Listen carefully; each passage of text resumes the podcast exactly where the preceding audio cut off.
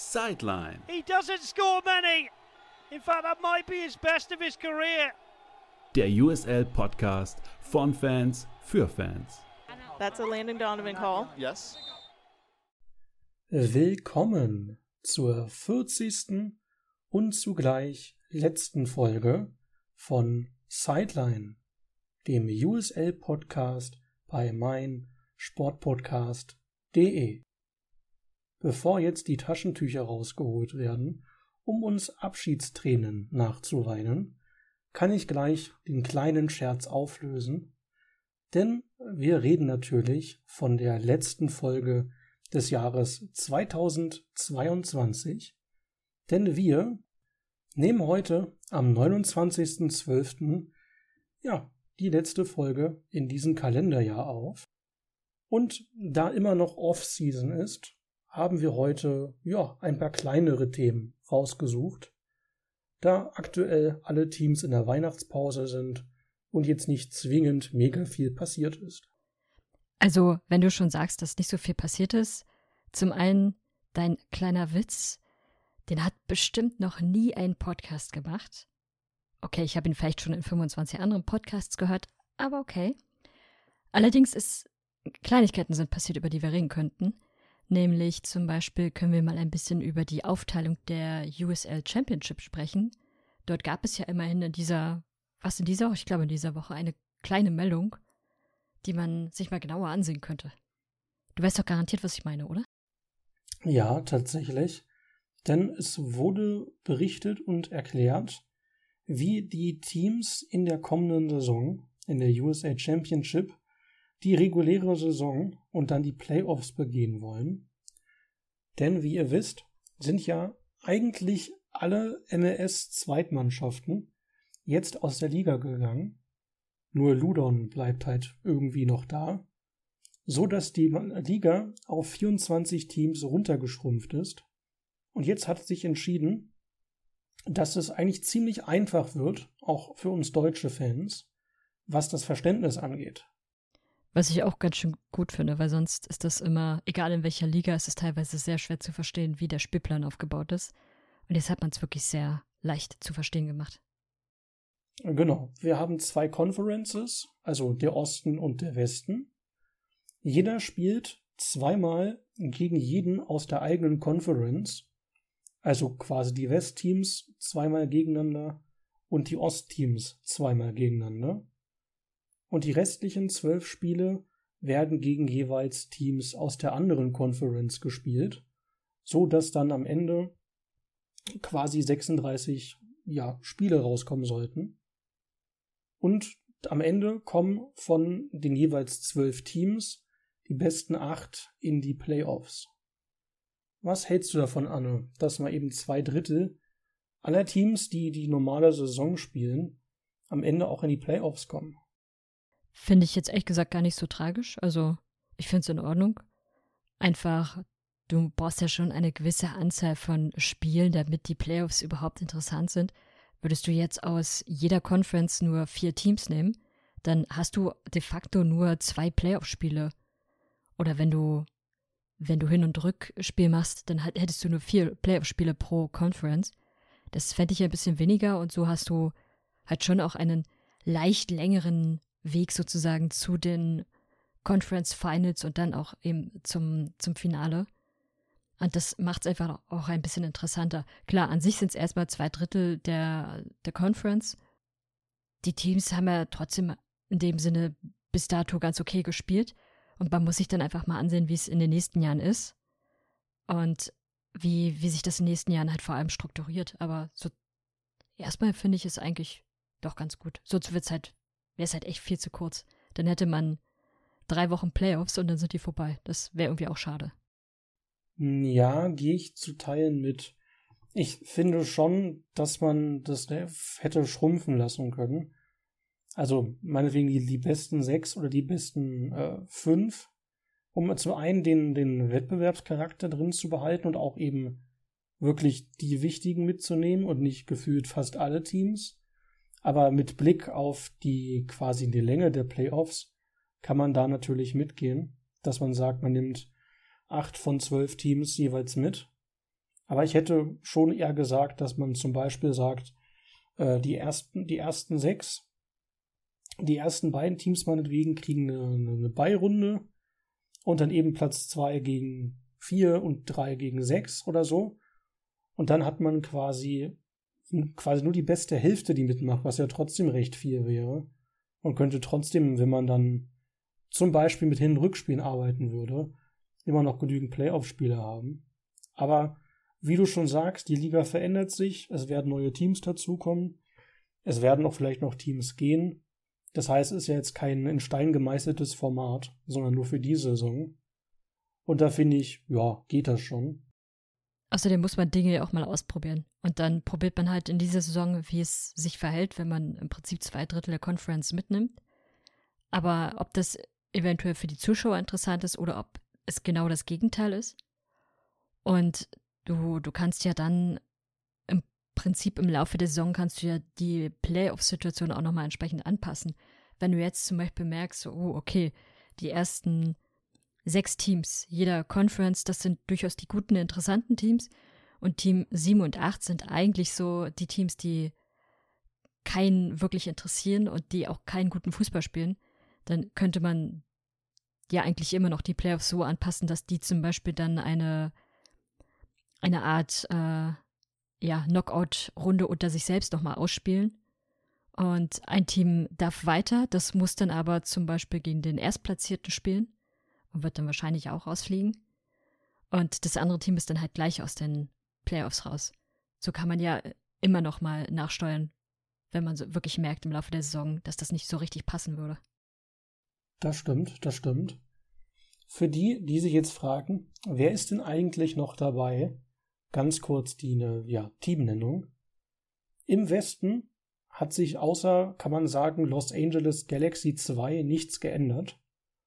Das heißt, Colorado ist mit dabei, El Paso, Las Vegas, die Jungs von Monterey, New Mexico, Oakland, Orange County, aber auch Phoenix, RGV, Sacramento, San Antonio und für eine Weile noch San Diego. Das ist der Westen. Na, nee, ich kann gerne mit dem Osten weitermachen. Im Osten sind noch dabei Birmingham, Charleston, Detroit, natürlich meine Jungs aus Hartford, Indy 11, Loudoun, Louisville, Memphis, Miami, Pittsburgh, die Rowdies natürlich und Tulsa. Genau. Ich finde, wie gesagt, das ist sogar eine recht gute Lösung, was die reguläre Saison angeht. Da weiß jeder, was er kriegt. Mit zwei Spielen zu Hause, also in der eigenen Konferenz und einem pro Team der, der gegnerischen Konferenz. Gibt es keine große Verwirrung, sollte auch beim Plan wahrscheinlich leichter sein, als wenn man ständig gucken muss, wer jetzt wohin reist und warum. Und ich glaube, das dürfte auch äh, ja, vielen gefallen. Wobei dann natürlich immer die Frage ist, wer hat bei diesen Auswärtsspielen das Recht, zu Hause zu bleiben und wer muss die weite Reise antreten? Soweit ich das gelesen habe, hat äh, man bei diesen zwölf Spielen gegen andere Teams die Hälfte daheim, die Hälfte auswärts. Wie aber genau das jetzt ausgelost wird, weiß ich spontan auch nicht. Na gut, ist zumindest eine faire Lösung erstmal.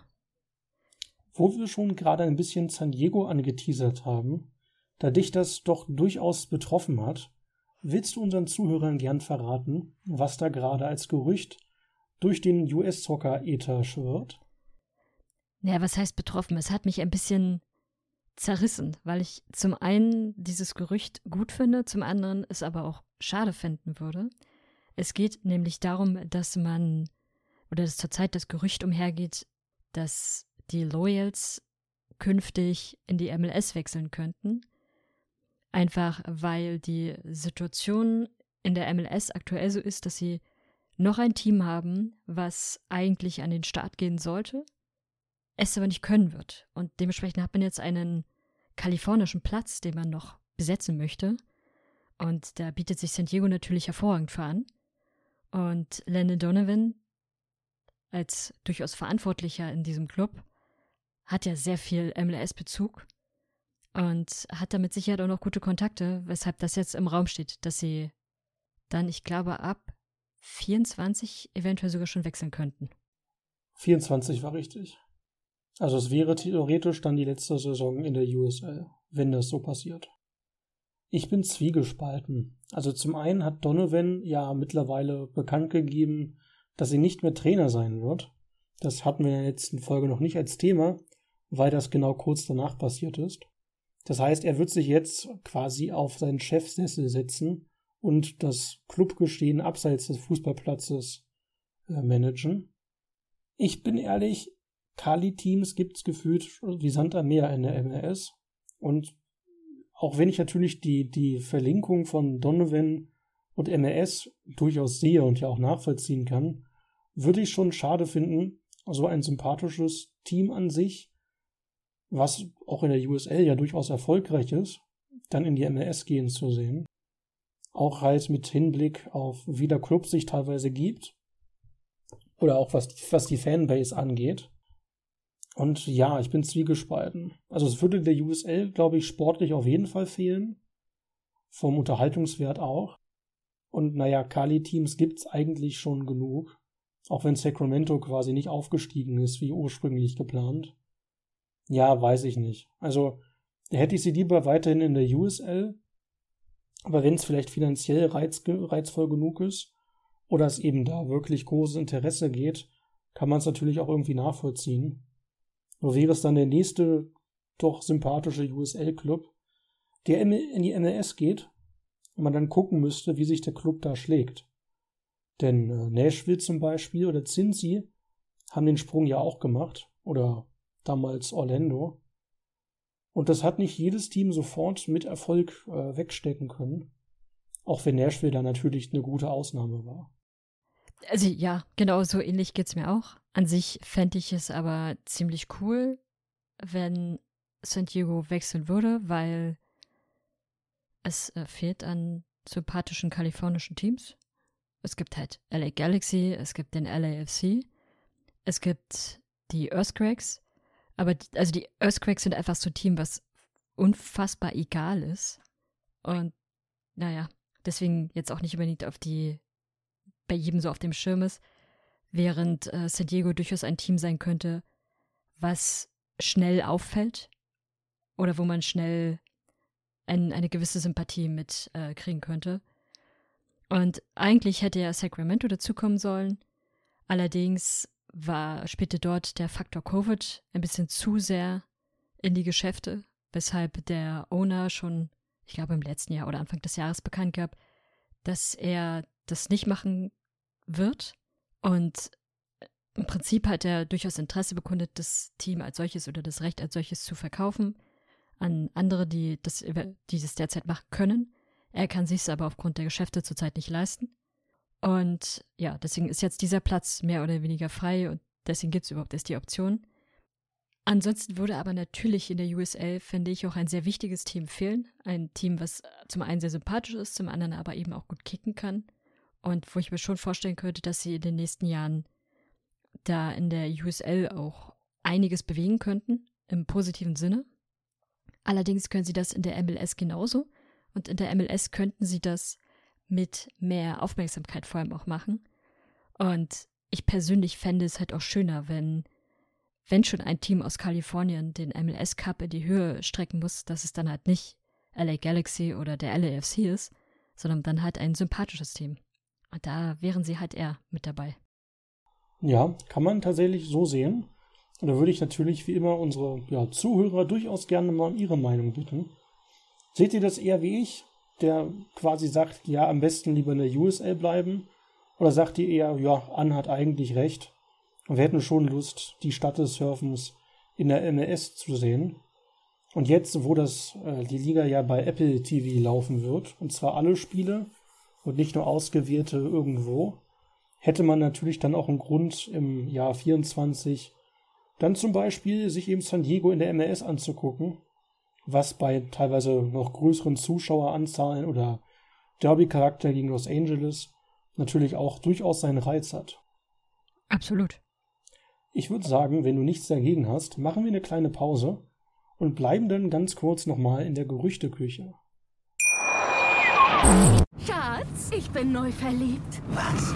Da drüben. Das ist er. Aber das ist ein Auto. Ja, eben. Mit ihm habe ich alles richtig gemacht. Wunschauto einfach kaufen, verkaufen oder leasen. Bei Autoscout24. Alles richtig gemacht. Hey, Malte Asmus von meinsportpodcast.de hier. Ab März geht's weiter mit unseren 100 Fußballlegenden. Staffel 4 bereits. Freut euch auf Zlatan Ibrahimovic, Michel Platini, Cesar Luis Minotti, Paolo Maldini, um nur mal vier zu nennen.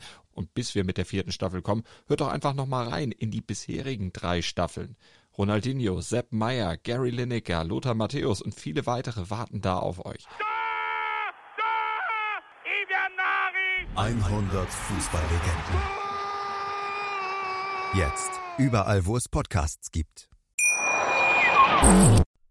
Willkommen zurück zu Sideline, dem USL Podcast. Wir bleiben beim Thema Gerüchte, auch wenn diese so ein bisschen im Thema Schrödingers Fußballclub ja anzusiedeln sind. Neben meinen Jungs aus Oklahoma, die wir neulich als großes Thema hatten, gab es noch zwei weitere Clubs, die diese Saison oder grundsätzlich zurückkommen sollten und wo viele die Hoffnung hatten, dass vielleicht jetzt doch, wenn die in die Ligeneinteilung kommt, sie doch als offizielle Rückkehrer oder Neuanfänger festgestellt und ja offensichtlich gemacht werden. Taten sie aber nicht und daher würde ich sie ganz kurz nochmal ja, euch vorerzählen. Das erste Team hat durchaus schon eine kleine Fanbase gesammelt und auch durchaus interessierte Zuschauer oder US-Fußballfans. Allerdings ist das, dass sie nicht zurückkommen oder eigentlich erst anfangen, mittlerweile ein bisschen ein Running Gig geworden. Und zwar rede ich vom Queensboro FC aus Queens in New York. Was denkst du dazu, liebe Anne, dass sie auch diese Saison nicht in die äh, USL gehen? Obwohl es ja jetzt dieses Mal wirklich, wirklich klappen sollte. naja, es äh, scheint ja auch jetzt ein paar Probleme mit dem Ort für ihr Stadion zu geben, weil dort jetzt irgendwie ein anderes Team bauen will. Und an sich, ganz ehrlich, ich finde es jetzt nicht wahnsinnig schade, weil ich bisher, also es mag ja sein, dass sie eine kleine Fanbase haben, aber so richtig gefühlt habe ich sie bisher noch nicht. Und so richtig das, also es gibt natürlich ein Engagement da, man sieht es ja auch, dass es schon ähm, auch Teams in anderen Ligen gibt, vor allem natürlich auch im Jugendbereich. Für mich ist es jetzt bisher kein großer Verlust, dass sie noch nicht dabei sind. Es wäre schön, wenn sie, wenn sie dann irgendwann mal dazu kommen, aber auch entsprechend vorbereitet sind und das nicht so eine Chaos-Saison wird, in der man dann nur eine Saison spielt und dann wieder weg ist, weil man vielleicht auch gar kein Stadion hat oder so. Das stimmt. Man kann vielleicht nochmal dazu erwähnen, dass der Club unter anderem von David Villa mitgegründet worden ist, der ja bei dem New York City FC durchaus ein großer Name war Seit bei dem allerdings die, was waren es, Missbrauchs- oder, oder Begrabschungsvorwürfe laut geworden sind, ist es bei dem Club von ihm sehr ruhig geworden. Und während der laufenden Saison sind dann auch der Trainer und der Sportdirektor von Bord gegangen, weil sie andere Angebote hatten. Und auch wenn der Club offiziell noch in ihrer äh, Twitter-Bio USA Championship zu stehen hat, hat man eigentlich nichts mehr vom Team gehört. Und das Einzige, was man gehört hat, das jetzt nicht mit dem Clubsterben zu tun hat, war vor paar Monaten das Gerücht, dass sie erst nächste Saison 24 als Next Pro Team spielen würden. Also dann quasi als eine Art Farmteam in der MLS Reserveliga fungieren würden. Was ja dann wieder ein bisschen auf die Partnerschaft mit dem New York City FC hinauslaufen würde. Aber da es halt, wie gesagt, seitdem vom Team nichts hergibt, ist das Ganze halt noch ein sehr großes Gerücht. Und ich konnte auch jetzt nichts Neues finden, was irgendwie dem Club wieder Leben einhaucht. Was ich übrigens Quatsch fände, wenn sie eine Partnerschaft mit dem New York City FC eingehen in der MLS Next Pro, weil der New York City FC ist ja in der MLS Next Pro längst dabei. Und dann brauchst du an sich ja eigentlich kein Team, mit dem du zusätzlich eine Partnerschaft hast.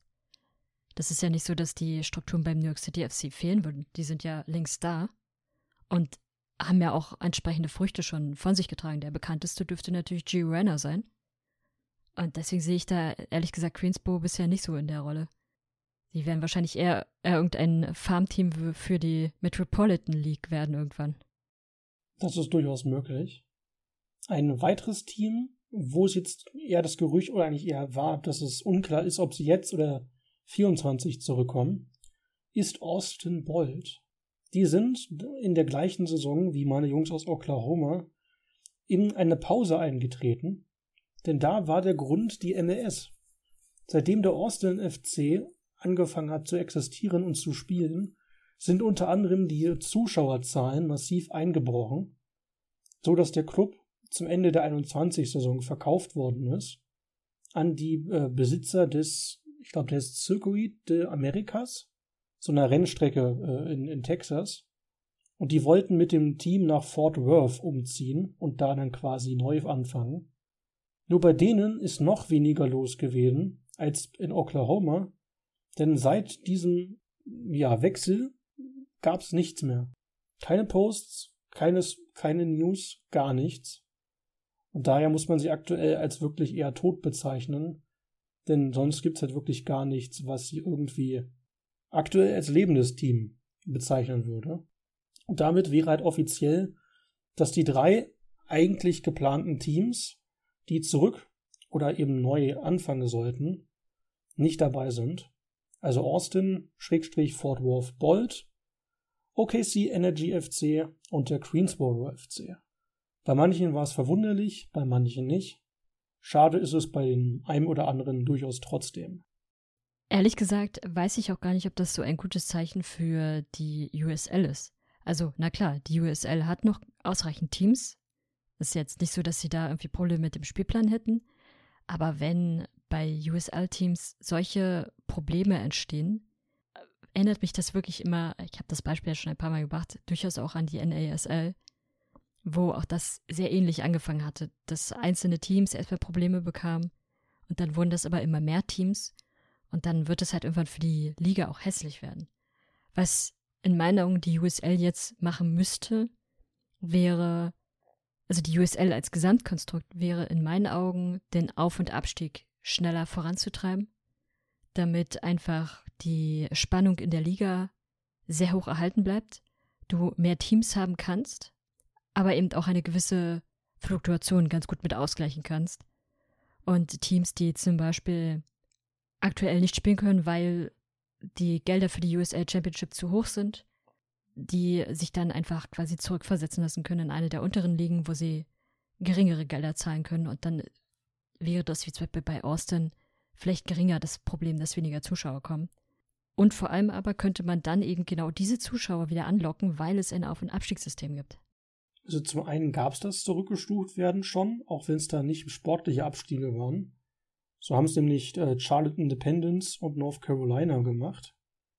Und der Auf- und Abstieg äh, wurde auch durch, durch Covid ein bisschen ausgebremst, weil das ja damals auch schon mit Einführung der neuen USL-Struktur, die jetzt nicht mehr so ganz so neu ist, ja auch mit ein, ein Kernpunkt gewesen ist.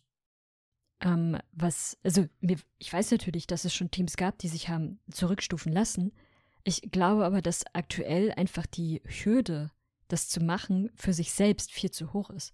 Wenn man sich dann denkt, ja, wenn ich mich jetzt zurückstufen lasse, weil es aktuell nicht gut läuft, weil aktuell zum Beispiel die finanziellen Mittel fehlen oder die Zuschauer, dass ich dann keine Chance mehr habe, in die USL Championship zurückzukehren, ohne da zum Beispiel horrende Summen zahlen zu müssen, um wieder die Lizenz zu bekommen. Mit dem Auf- und Abstiegssystem wäre das dann aber wieder leichter, weil du dann natürlich auch weißt, okay, sportlich gesehen kann ich mich schnell wieder hocharbeiten und dann kommt zum Beispiel auch die Zuschauer vielleicht wieder zurück. Und dass, dass, die, dass der Auf- und Abstieg durch die Covid-Situation natürlich geprägt ist, ist ja klar, aber der Spielbetrieb läuft jetzt seit einem Jahr wieder ziemlich rund und dementsprechend könnte man jetzt auch dann wirklich akuter wieder anfangen, daran zu arbeiten, weil wenn innerhalb von einer Saison drei Teams wegbrechen, und zusätzlich ja auch noch die MLS-Teams weg sind, dann ist das schon, finde ich, ein herber Verlust für allein die USA Championship. In den anderen Ligen sich das Problem bisher nicht so, weil ich da eher den Eindruck habe, dass sie gut aufstocken weiterhin.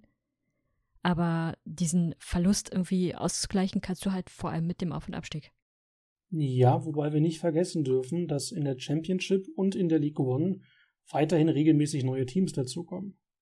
Also sind ja einige schon angekündigt, die in den kommenden äh, 24, 25 und Co. neu dazukommen. Das sind ja meistens zwei bis teilweise sogar drei Teams. Das heißt, das Expandieren wird weitergehen in der, in der Championship und auch in der League One. Nur halt die, die quasi ähm, Stand-by-Teams, die sind halt aktuell das Fragliche. Naja, aber auch bei denjenigen, die angekündigt sind. Das heißt nicht, dass sie tatsächlich kommen werden. Es, also, wenn selbst in der MLS es passiert, dass ein Team, was eine dreistellige Millionensumme für diese Lizenz gezahlt hat, was nicht in die Liga kommen wird, obwohl es diesen sicheren Platz schon hatte, einfach nur aufgrund der aktuellen Situation, dann kann ich mir auch vorstellen, kann es auch künftig bei USL-Teams passieren. Auch bei denjenigen, die schon angekündigt sind. Da reichen ja kleine Faktoren schon. Das stimmt natürlich, aber das wird natürlich die Zeit erst zeigen. Das heißt, äh, da jetzt viel schon vorauszusagen, kann ein bisschen schwierig werden. Aber ich würde sagen, um zu was Positivem zu kommen, bleiben wir in Texas, zwecks äh, Austin, gehen aber ein bisschen weiter, und zwar nach El Paso.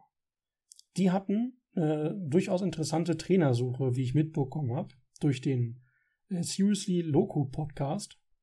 Denn die hatten ursprünglich vor, den Tormenta-Trainer zu bekommen, der die in der League One zur Meisterschaft geführt hat, hatten weiterhin nach Trainern gesucht, auch weil deren aktueller Trainer ähm, aufgrund von Heimweh mit der Familie nach Australien heimgekehrt ist.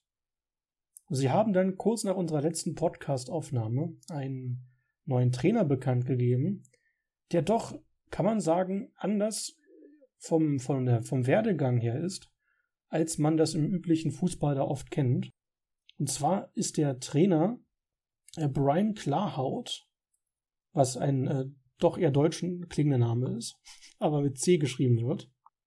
Der junge Mann, kann man sagen, ist erst 36 Jahre alt und hat jetzt die letzten äh, sieben, sechs, sieben Jahre in Schweden verbracht als Trainer und hat sich da als Co-Trainer und als Cheftrainer aus der dritten schwedischen Liga bis in die erste Liga hochgearbeitet und war jetzt beim äh, GIV Sundsvall in der aktuellen letzten Erstligasaison Trainer und wechselt jetzt eben zur kommenden Saison nach El Paso zurück. Was ich interessant finde, also ein junger Trainer, der noch völlig ja in seiner Entwicklung offen ist der auch europäischen Fußball durchaus kennt, da auch schon seine ersten Erfahrungen gesammelt hat, der auch, wie ich bisher an den Analysen mitbekommen habe, durchaus auch zu El Paso passen könnte, vom Spielstil und von, vom System her. Und der jetzt quasi seine erste größere Tra Station außerhalb des Unifußballs als Trainer macht. Und da, ja, bin ich doch interessiert. Und was sagst du? Naja, erste größere Station würde ich das jetzt nicht nennen, wenn er es geschafft hat, sich von der dritten in die Erstliga mit hochzukämpfen. Ja, USA-technisch ja, aber auch da, naja, die Unis, an denen er war, das waren jetzt auch nicht die allerschlechtesten Unis. Und dementsprechend, ich glaube, es ist tatsächlich ein ziemlich, ziemlich guter Weg, von El Paso so vorzugehen. Einfach weil sie A, einen jungen Trainer haben und B, einen Trainer haben, der eben internationale Erfahrung hat und damit einem ganz anderen Blick auf den Fußball jetzt gehen kann. Er kennt durch die, durch seine Zeit als Unitrainer, kennt er natürlich auch die wichtigsten Schwerpunkte im US-Fußball, also vor allem natürlich die Athletik. Kennt aber durch Schweden natürlich auch irgendwie europäischen Fußball in Anführungsstrichen. Also wird mit Sicherheit auch ein, ein gewisses taktisches Verständnis haben. Ich kann mir vorstellen, dass er das ganz gut beides mischen kann und mit dieser Mischung dann da ordentlich für, für Auftrieb sorgen kann bei der Lokomotive.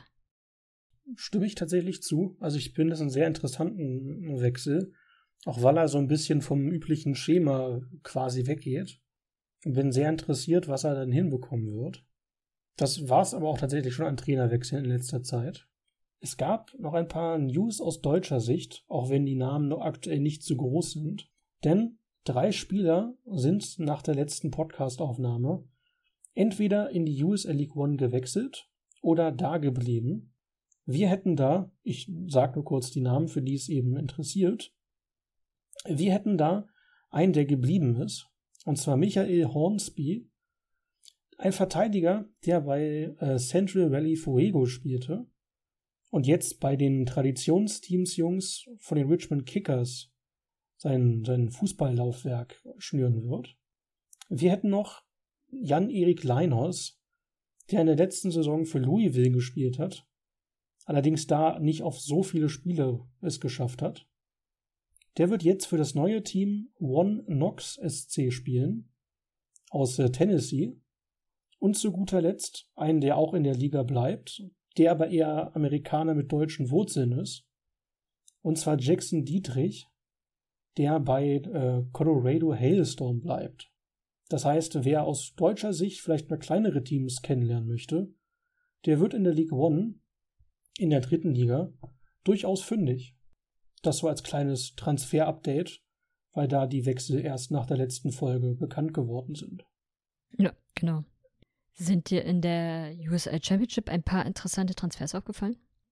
Wenig tatsächlich. Also viele Teams haben ihre Spieler gehalten und die, die hin und her gewechselt sind, waren meistens jetzt nicht zwingend so große Namen oder waren dann teilweise erwartbare Transfers. Was ich interessant fand, das waren, dass zwei wichtige Spieler von Phoenix zu New Mexico gewechselt sind. Zum Beispiel Santi Moa oder eben äh, Hurst. Aber sonst fand ich aktuell, da gab es keinen mega großen Transfer. Und ja, ansonsten gibt es halt nur Gerüchte, was unsere deutschen Jungs angeht, aber wenig Klarheit bisher. Na, ansonsten ein Transfer gab es ja, der allerdings die USL verlassen wird. Und das ist ein Spieler, über den wir in einer der letzten Folgen auch durchaus schon äh, gesprochen hatten. Es ist nämlich Lawrence Reich, der Verteidiger bei den Tampa Bay Rowdies war und jetzt einen MLS-Vertrag unterschrieben hat und dort zu Nashville wechselt. Und das ist ja der Spieler, der dem äh, der oder gegen den es Rassismusvorwürfe gab und der für was waren es acht oder zwölf Spiele oder 16 Spiele gesperrt werden sollte und dann eine höhere Instanz diese Sperre aber wieder annulliert hatte, was für ihn den Vorteil hatte, weil ansonsten hätte das jetzt richtig böse enden können. Er hatte nämlich jetzt noch einen Vertrag bis 31.12. bei den Rowdies und mit dieser langen Sperre hätte er mit Sicherheit kein Team, zumindest in der USL, gefunden, was ihn hätte einsetzen wollen. Gut, jetzt äh, hat er den MLS-Vertrag unterschrieben und mal gucken, wie viel er dann da tatsächlich spielen wird. Das stimmt, das stimmt. Ich hätte noch zu guter Letzt eine kleine Mini-Frage, einfach weil ich weiß, dass wir da unterschiedlicher Meinung sind. Stell dir vor, du bist Stammtorwart in der USA Championship und du könntest oder in der USLW, wenn du gerne in weiblicher Sicht in die NWSL wechseln möchtest. Und du hättest die Möglichkeit, in die nächsthöhere Liga zu wechseln, in unserem Fall die MLS oder eben in die NWSL. Du wüsstest aber, du dürftest höchstwahrscheinlich nicht spielen und bist nur Nummer zwei oder Nummer drei. Wäre es dir es trotzdem wert, das zu tun? Hängt von verschiedenen Faktoren ab. Faktor 1 wie sehr fühle ich mich in dem Team, in dem ich aktuell spiele, wohl und auch wertgeschätzt. Faktor 2, betrachtet man es jetzt aus Frauensicht, wie hoch wird mein Gehalt künftig sein? Weil ich finde, dass das bei den Frauen noch mal ein ganz anderes Thema ist als bei den Männern. Ich weiß ehrlich gesagt nicht, was die Frauen in der USLW verdienen, glaube aber, dass es nicht wirklich viel ist, weil auch in der NWSL verdienen sie nicht viel. Und trotzdem wäre das wahrscheinlich ein Sprung, der dann schon auch relevanter ist.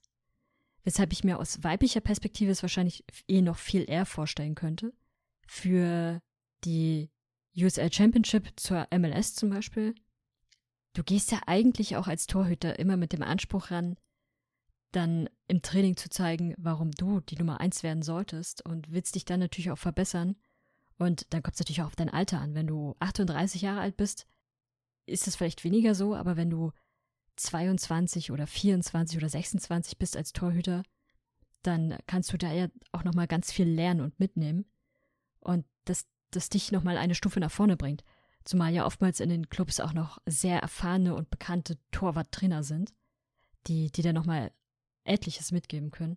Und der andere Faktor ist natürlich, welcher Club ist es, der dir das Angebot macht. Wenn es ein Club ist, der positiv auf dich wirkt, dann kann man darüber effektiv natürlich nachdenken. Ist es aber ein Club, der nicht unbedingt positiv auf dich wirkt, jeder hat ja durchaus gewisse Tendenzen, dann sollte man es vielleicht eher machen. Also eine pauschale Antwort würde ich da tatsächlich nicht geben. Finde ich eine sehr interessante Antwort. Kann es durchaus nachvollziehen. Es ging mir tatsächlich nur kurz um äh, diverse ja, Torwerte, die mir aufgefallen sind in den letzten fünf, sechs, sieben Jahren, die in der USA Championship Stammspieler waren, dann in die MLS wechselten, zum Beispiel zu Vancouver, zu DC, zu Houston, da aber maximal vielleicht zehn Spiele in der Zeit seitdem gemacht haben. Maximal, ja, auf der Bank sitzen oder in der Next Pro spielen.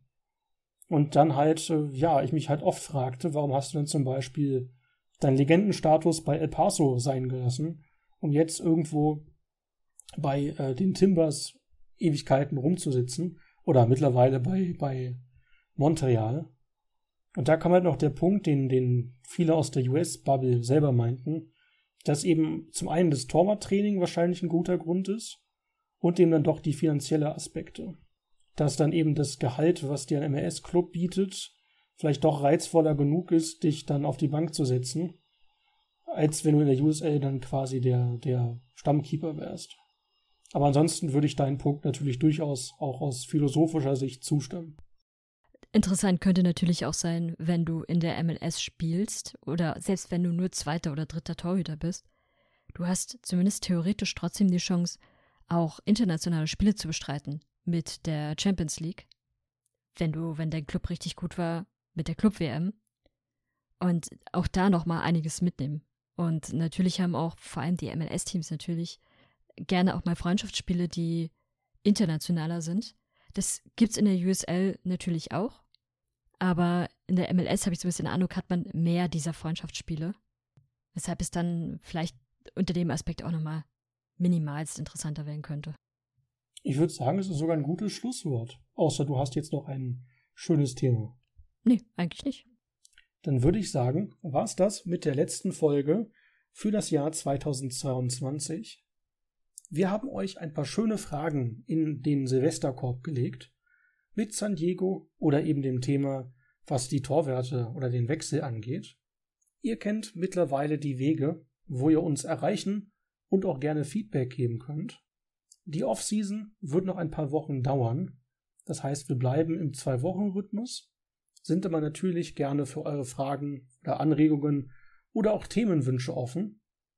Und ansonsten würde ich sagen, wünsche ich euch einen guten Rutsch ins neue Jahr einen guten Jahreswechsel und dann hören wir uns nächstes Jahr wieder mit Folge 41 und dann vielleicht schon der ersten Vorfreude auf die neue Saison. Kommt gut ins neue Jahr. Tschüss. Schatz, ich bin neu verliebt. Was? Da drüben. Das ist er. Aber das ist ein Auto. Ja, eben. Mit ihm habe ich alles richtig gemacht. Wunschauto einfach kaufen, verkaufen oder leasen. Bei Autoscout24. Alles richtig gemacht. Wie baut man eine harmonische Beziehung zu seinem Hund auf? Puh, gar nicht so leicht. Und deshalb frage ich nach, wie es anderen Hundeeltern gelingt, beziehungsweise wie die daran arbeiten. Bei Iswas Dog reden wir dann drüber. Alle 14 Tage neu mit mir, Malte Asmus und unserer Expertin für eine harmonische Mensch-Hund-Beziehung, Melanie Lippisch. Iswas Dog mit Malte Asmus. Überall, wo es Podcasts gibt. Sideline. He doesn't score many. In fact, that might be his best of his career. Der USL Podcast von Fans für Fans. That's a Landon Donovan call. Yes. Schatz, ich bin neu verliebt. Was? Da drüben. Das ist er. Aber das ist ein Auto. Ja, eben. Mit ihm habe ich alles richtig gemacht. Wunschauto einfach kaufen, verkaufen oder leasen. Bei Autoscout24. Alles richtig gemacht.